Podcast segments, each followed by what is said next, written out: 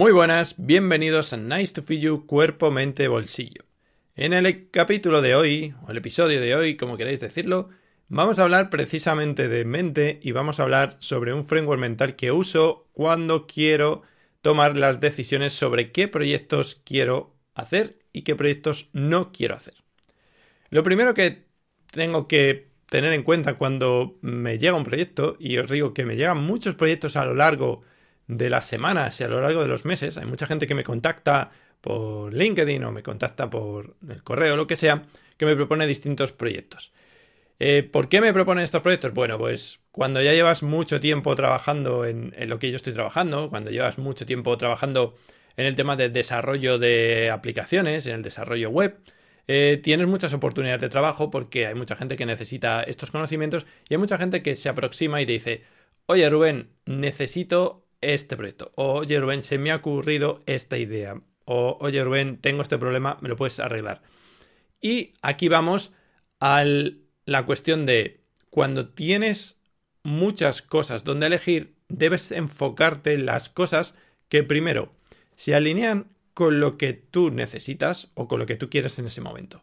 Es decir, si alguien me viene ahora mismo y me dijese, oye Rubén, tengo que montar una aplicación o tengo que montar una web en un WordPress y quiero subirla y no sé qué, seguramente le diga que no. A no ser que sea alguien que conozca y por hacerle casi un favor, seguramente le diga que no. ¿Por qué? Porque montar una aplicación de tipo WordPress da muchos problemas.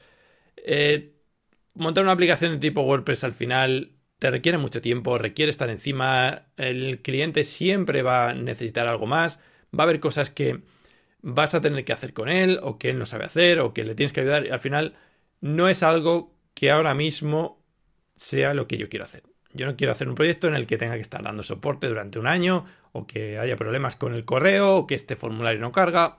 Eso es algo que ahora mismo no quiero.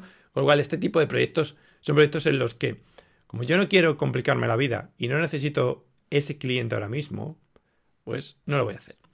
Lo segundo es si realmente merece la pena invertir el tiempo en ese proyecto. Es decir, como os decía con este proyecto que estaba hablando de una página web, por ejemplo, eh, vas a tener que invertir mucho tiempo no solo en crearla, sino en luego poder mantenerla y los emails y el para arriba para abajo y luego esto no se ve bien en este móvil o tal o cual. Y eso lo que va a hacer es que sea un proyecto que a la larga te va a suponer mucho desgaste. Mis horas son limitadas, tengo las horas que tengo, no tengo más horas en el día y prefiero hacer proyectos que yo sepa que son proyectos que voy a hacer, que van a funcionar y que no voy a tener que mantener. Porque si tengo que mantenerlos, normalmente este mantenimiento no está pagado, a no ser que pactes lo contrario con el cliente, son proyectos que, que no me van a aportar nada más que distracciones de otros proyectos que puedo estar haciendo. Así que esta es la segunda cosa en la que me centro cuando quiero elegir un tipo de proyecto. Otra cosa es cuando eh, alguien me viene con un proyecto que es interesante, pero que en este momento no tengo la suficiente, como se suele decir, banda ancha o no tengo el suficiente, los suficientes recursos o el suficiente tiempo para dedicarlo y que aunque me gustaría hacerlo, sé que no lo voy a hacer lo bien que lo podría hacer. Porque lo puedes hacer, eh, los proyectos se pueden hacer de muchas formas, los puedes hacer eh, para salir al paso y que queden bien, o los puedes hacer de una forma excelente para que pues, sean proyectos que puedan escalar, sean proyectos que luego no vayas a tener problemas, que sean proyectos que se puedan extender, etcétera, etcétera.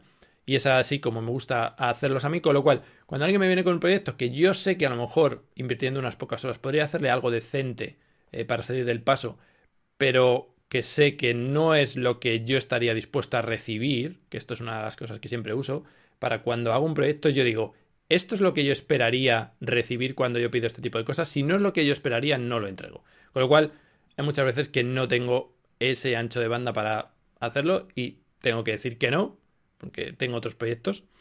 Entonces, es valorar mi tiempo y ver si ese proyecto encaja en mi tiempo y si no encaja, decir, mira, no te lo puedo hacer con la calidad que te lo podría hacer.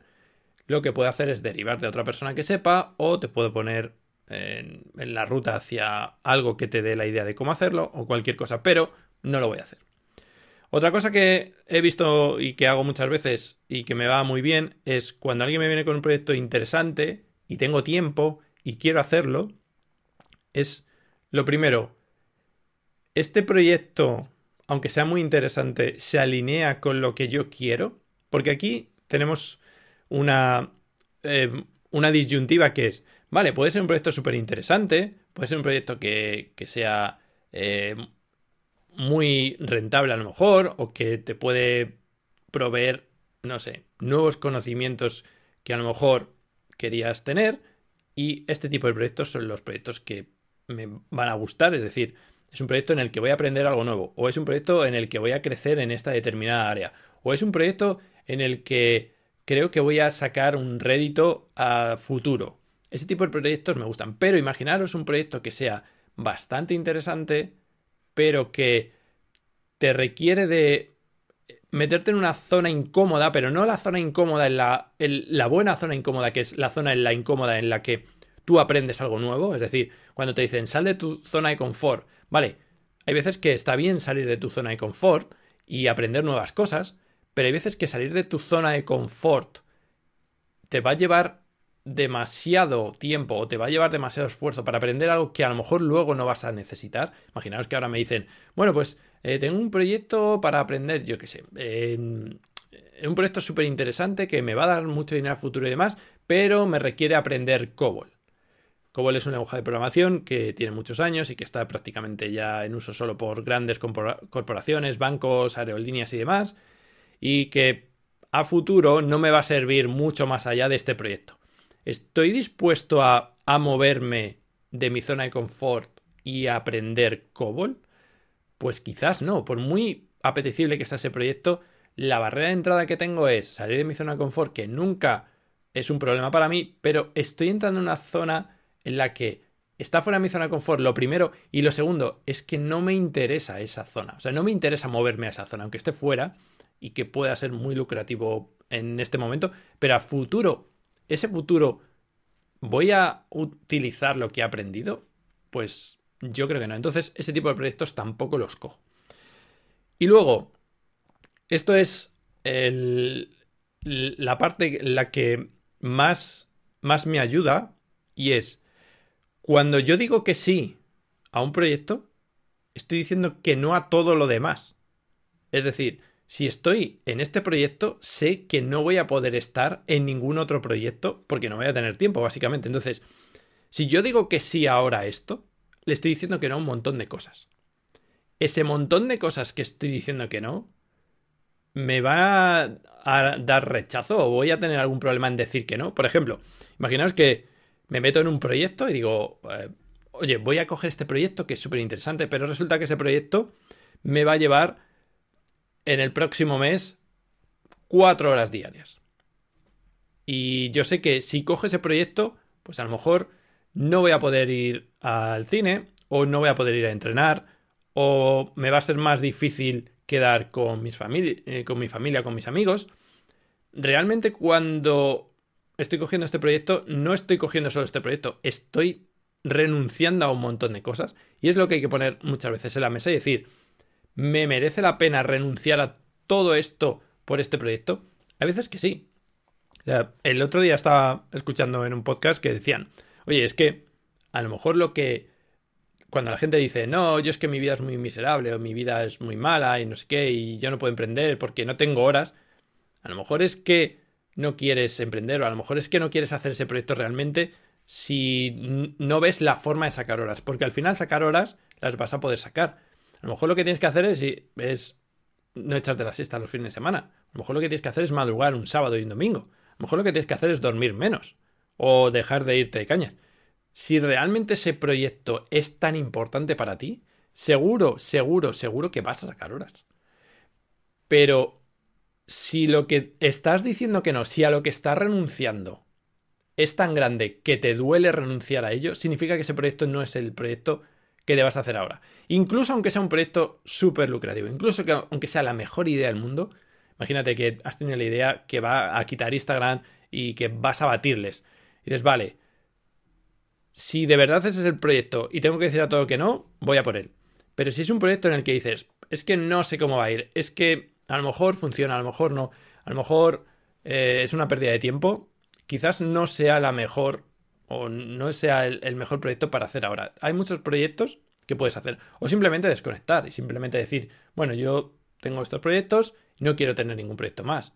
Pero hay proyectos que son muy interesantes que a la vez nos sacan de, de nuestro foco, de, de nuestras actitudes y que nos cuesta mucho mantener solo por el hecho de, de lo que requieren. Imaginaros que yo mi próximo proyecto es montar una panadería. Pues me voy a tener que levantar a las 4 de la mañana para hacer el pan. Realmente es eso lo que, aunque me dijesen, es que con esta panadería vas a ganar 100.000 euros al mes. Pues a lo mejor por 100.000 euros al mes digo, vale, pero a lo mejor te dicen, pues es que con esta panadería vas a ganar 3.000 euros al mes. Pues me merece la pena dejar todo lo que estoy haciendo por esos 3.000 euros al mes y levantarme a las 4 y estar cansado todo el día y no entrenar. Pues no lo sé. Eso cada uno lo tiene que ver. Entonces, mi regla aquí es, cuando te llega algún proyecto interesante, tienes que evaluar todo esto. De, ¿este proyecto se alinea con lo que yo quiero hacer? ¿Este, este proyecto me requiere salir de una zona de confort? O sea, me, me requiere salir de mi zona de confort, pero es una zona que yo creo que luego me puede aportar algo más. ¿Este proyecto me hace renunciar a otros proyectos? Y si me hace renunciar a esos proyectos, estoy de acuerdo en renunciar a esos proyectos. Es decir, no me importa renunciar a A, B y C ahora por obtener este proyecto. Esas son las preguntas que yo hago. Y luego hay una que es del libro de Derek Sievers de Hell Yeah o no. Es decir, si no dices que sí al principio, es no. O sea, si te viene alguien con un proyecto y tú dices, bueno, puede ser, no, no, no, no, no, no, no, no, no. O sea, cuando alguien te viene con un proyecto, tiene que decir sí. O sea, inmediatamente. No, no se piensa, los buenos proyectos te llegan y dices, pues sí, pues lo hago ahora mismo. Pues sí, me interesa. Esos son los proyectos que te van a dar ese plus y son los proyectos que seguramente funcionen mejor. Porque cuando empiezas un proyecto con, es que no lo sé, o es que aquí a lo mejor no lo veo, o esta parte eh, no sé cómo hacer, o esos proyectos al final, a la larga, no, no van a ser buenos, porque a la larga vas a tener el problema de que vas a empezar tú mismo con tus propias incongruencias de, sobre ese proyecto, las vas a ir alimentando según avanza ese proyecto de es que fíjate porque esto ya lo veía yo venir y es que ya lo sabía y al final te generas ahí un feedback a ti mismo, o sea, que tú te retroalimentas con lo que con tu negatividad de esto está mal, ya lo sabía, claro, es que fíjate por qué lo habré hecho al principio, y ese feedback que te generas y que cada vez es más grande, al final va a hacer que o dejes el proyecto a medias, o que no lo hagas bien, o que te quemes durante el proceso. Entonces, a la hora de elegir los proyectos, a la hora de, de decir que sí, tiene que ser un hell yeah, o si no, no lo hagáis, por favor. Y hasta aquí mi reflexión, capítulo, episodio de hoy sobre cómo elijo los proyectos, cómo podréis elegir vosotros los proyectos. Si vosotros tenéis algún truco para elegir proyectos, si vosotros creéis que hay alguna forma mejor de elegir qué proyectos hacemos y cuáles no, dejármelo en los comentarios. Ya sabéis, en Spotify podéis dejar los comentarios, en iBox también, en YouTube, si lo estáis viendo en YouTube, en el canal de YouTube. Y nada más, hasta aquí. Nos vemos, nos escuchamos en el próximo episodio. Adiós.